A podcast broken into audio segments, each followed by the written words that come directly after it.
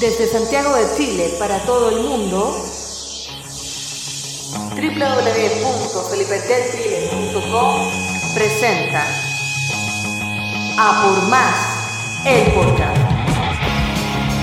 con Felipe, el encardinador de ideas.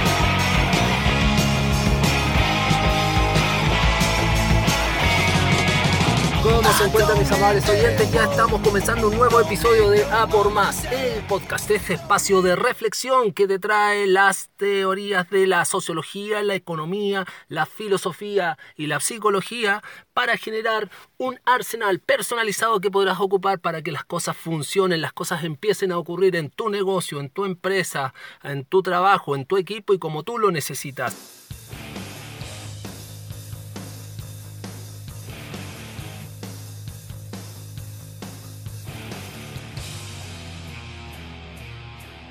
Yo soy Felipe Detwiller, consultor en estrategia corporativa y de negocios. Soy speaker en gestión del cambio y temáticas de management.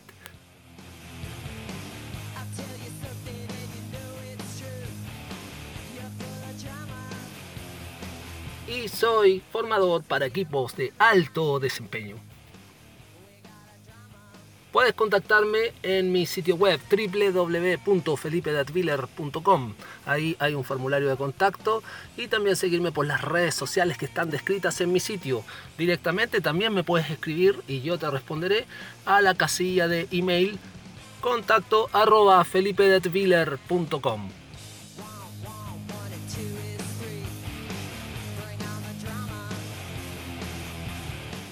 Y en el episodio de hoy les voy a compartir algunas notas que he tomado haciendo consultoría en planificación estratégica donde todo se ha decantado en la problemática de la comunicación. Con diversos clientes de diversas industrias he podido ir tomando notas referentes a la comunicación. La verdad es que no es un solo problema en común, sino son una serie de conductas que voy a describirles a continuación. Para esto vamos a revisar errores en la comunicación.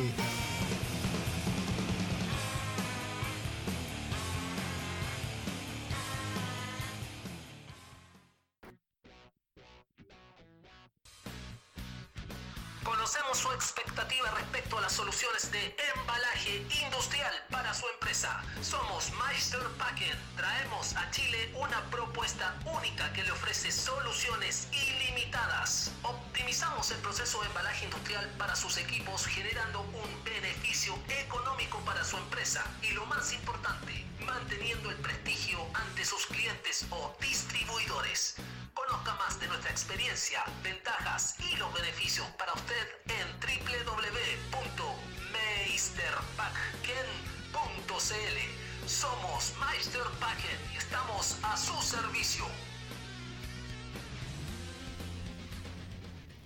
Uno de los primeros errores que he detectado y también lo he vivido, porque no solamente desde la perspectiva de un consultor independiente que está ayudando de manera externa a una empresa, sino también trabajando para empresas, me he dado cuenta que todos hemos sido partícipes, testigos o hemos escuchado los famosos rumores de pasillo. Y estos rumores de pasillo es un olvido de que los trabajadores somos los voceros también de las cosas buenas, pero también de las cosas malas. Es decir, un directivo que quiere tener un plan efectivo de comunicación interna dentro de toda su compañía o tu emprendedor, como hacerlo con tu equipo a nivel micro, al olvidar que los rumores corren, es porque son los trabajadores los voceros de lo bueno y de lo malo.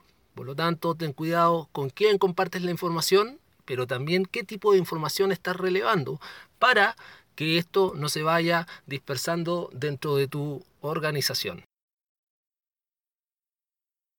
Otro error que tengo bien presente y que he tomado en estas notas que les estoy compartiendo es gestionar la comunicación interna sin apoyo de la alta gerencia. Esto es en el caso de que estás en una trabajando para una gran corporación. A veces tú quieres formar tu equipo y tienes muy buenas capacidades de liderazgo, que sabemos que el liderazgo es fundamental, tener una alta efectividad en la comunicación. Lamentablemente, tienes la buena intención de tener una comunicación efectiva con tu equipo, pero no has tenido el mismo apoyo por parte de la alta gerencia. Entonces, ¿qué ocurre aquí? Se genera una discordancia entre la información oficial que va siendo comunicada por la alta gerencia a nivel de intranet, diario mural, reuniones que se hacen de alta gerencia para todos los colaboradores de manera periódica y el tipo de comunicación interna que tú estás teniendo con tu equipo. Por lo tanto, esto tiene un efecto nocivo porque se van a generar discordancias entre lo que tú estás comunicando y el estilo de comunicación que está teniendo la alta dirección. Eso lo podría definir como una incoherencia entre lo que se dice a los trabajadores y lo que se hace en la empresa.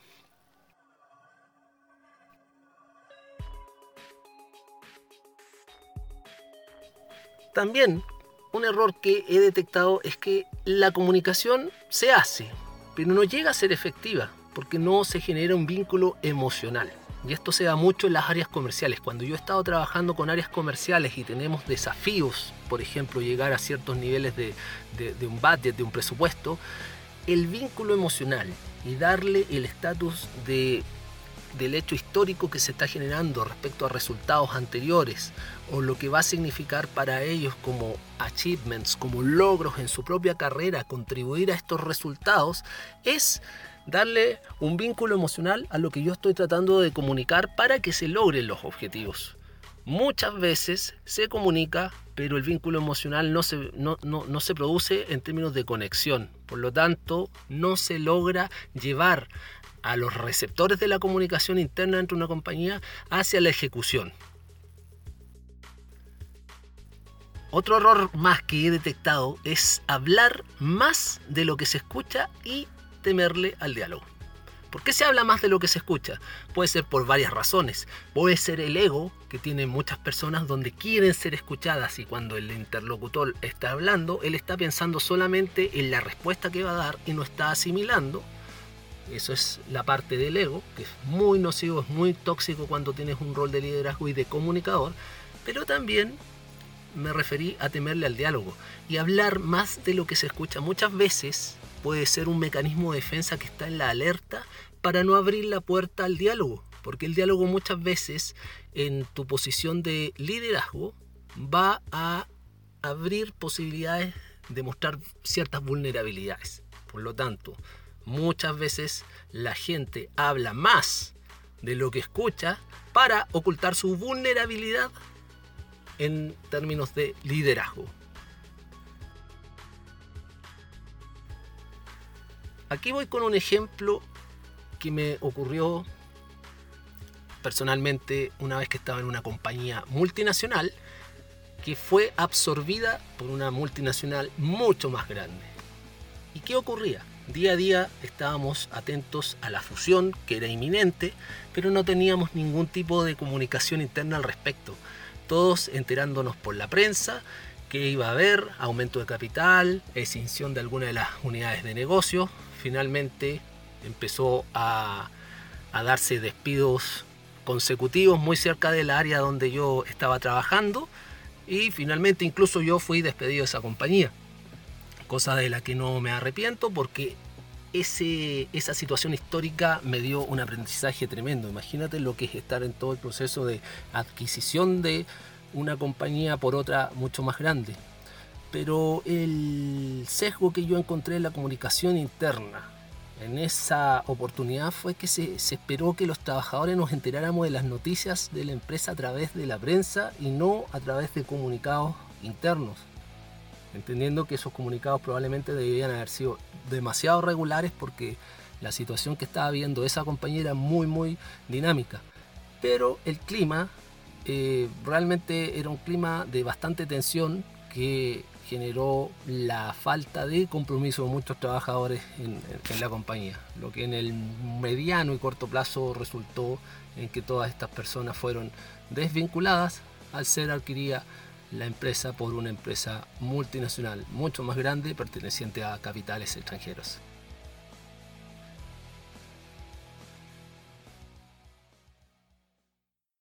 También olvidar que en la empresa conviven distintos públicos y no segmentar la comunicación para que sea útil para ellos, porque muchas veces se va comunicando, pero no en términos de que pueda entenderlo todas las personas.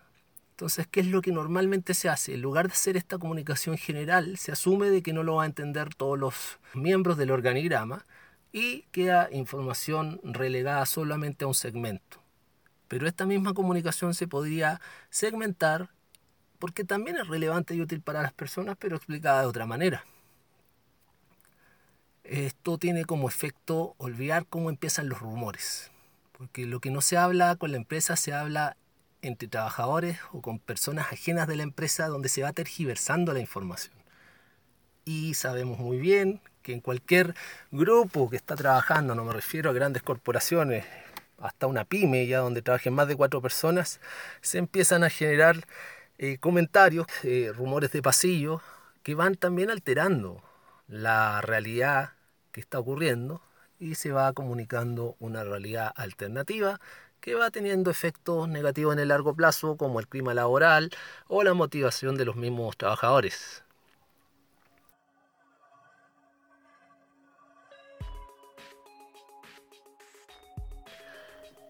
Es por esto que el error de pensar y asumir que al trabajador solo le interesa conocer información social, digamos, las fiestas de cumpleaños, las fiestas de aniversario, o las celebraciones o actividades extraprogramáticas de la empresa, eh, es la relevancia y que al trabajador no le interesa la estrategia de la misma organización es uno de los grandes errores. Porque por un lado es subestimar al trabajador creyendo que no va a entender la estrategia no es algo tan complejo. Lo que sí podría ser complejo e irrelevante serían ciertos tecnicismos y detalles, pero genéricamente comunicar la estrategia a cada uno de los miembros de toda la organización es fundamental, porque de esa manera logramos transmitir de qué forma ellos están contribuyendo a los objetivos organizacionales. Es así de sencillo. Entonces subestimar al, al propio colaborador es partir mal, es partir perdiendo.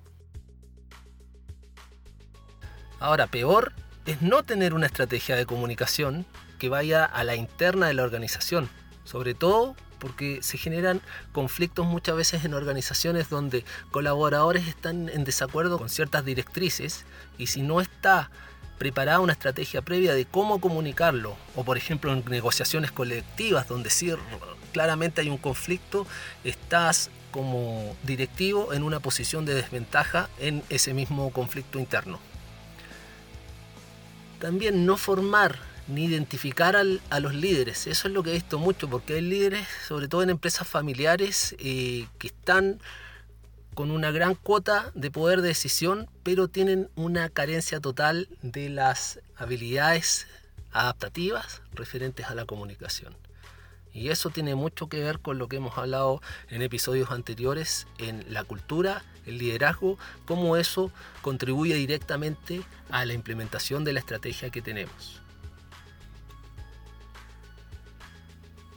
Otro problema de la comunicación que tengo acá registrado es que he presenciado cómo se generan problemas cuando las ideas o las herramientas que se van a implementar no son testeadas previamente con los trabajadores.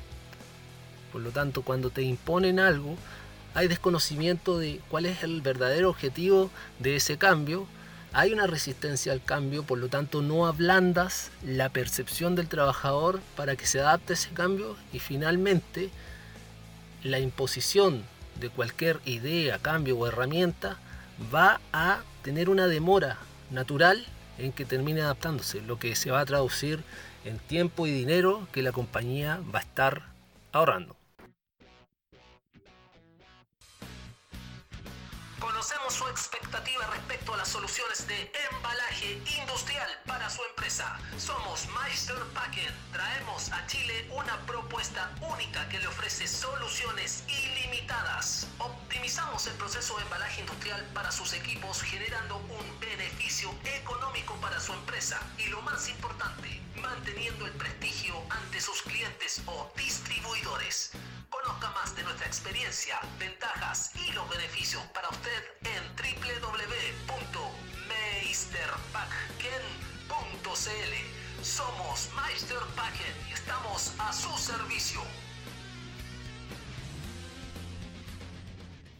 Uno de los errores fundamentales que se cometen al momento de, de trabajar y gestionar la comunicación interna es solamente limitarse a informar, perdiendo la oportunidad de apalancarse en esta estrategia de comunicación interna para trabajar la reputación de la empresa, generar identidad e integración del trabajador con el propósito de la empresa, la identidad de la empresa en términos competitivos, cómo es la empresa en el mercado para generar la identidad de dónde está posicionado el trabajador dentro del mercado a través de la empresa que conformamos. Por lo tanto, desestimar toda esta capacidad de apalancar en reputación, identidad e integración y limitarse solamente a la información es uno de los errores más comunes que he visto desaprovechar en la experiencia interviniendo con algunas compañías. Ahora, ¿qué es lo que podemos hacer para mejorar nuestra comunicación interna?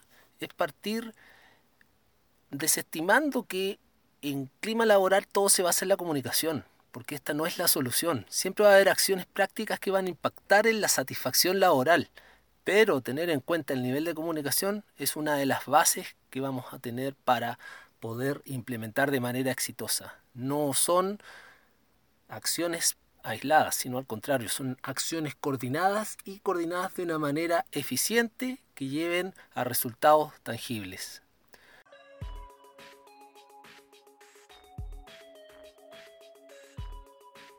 También, si se está trabajando ya en una estrategia de comunicación interna, hay que ocuparse de medirla, porque si no se mide no se puede gestionar. Muchas veces los valores corporativos son la base fundamental de la cultura organizacional y por resultante el clima organizacional que se esté viviendo. Pero pensar que estos valores corporativos van a ser el sello de la empresa con una simple campaña de difusión es quedarse corto porque claramente los valores deben implementarse en el día a día. Por lo tanto, la estrategia de comunicación interna debe ser mucho más periódica y ojalá eh, relacionada con una actividad de medición para hacer un seguimiento. Es la única manera que esta comunicación va a lograr resultados en la aplicación de los valores corporativos.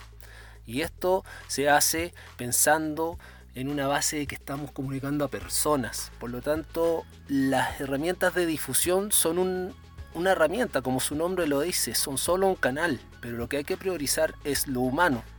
Porque siempre nuestros trabajadores, los colaboradores, los miembros de nuestro equipo, nuestros colegas nos van a estar dando señales.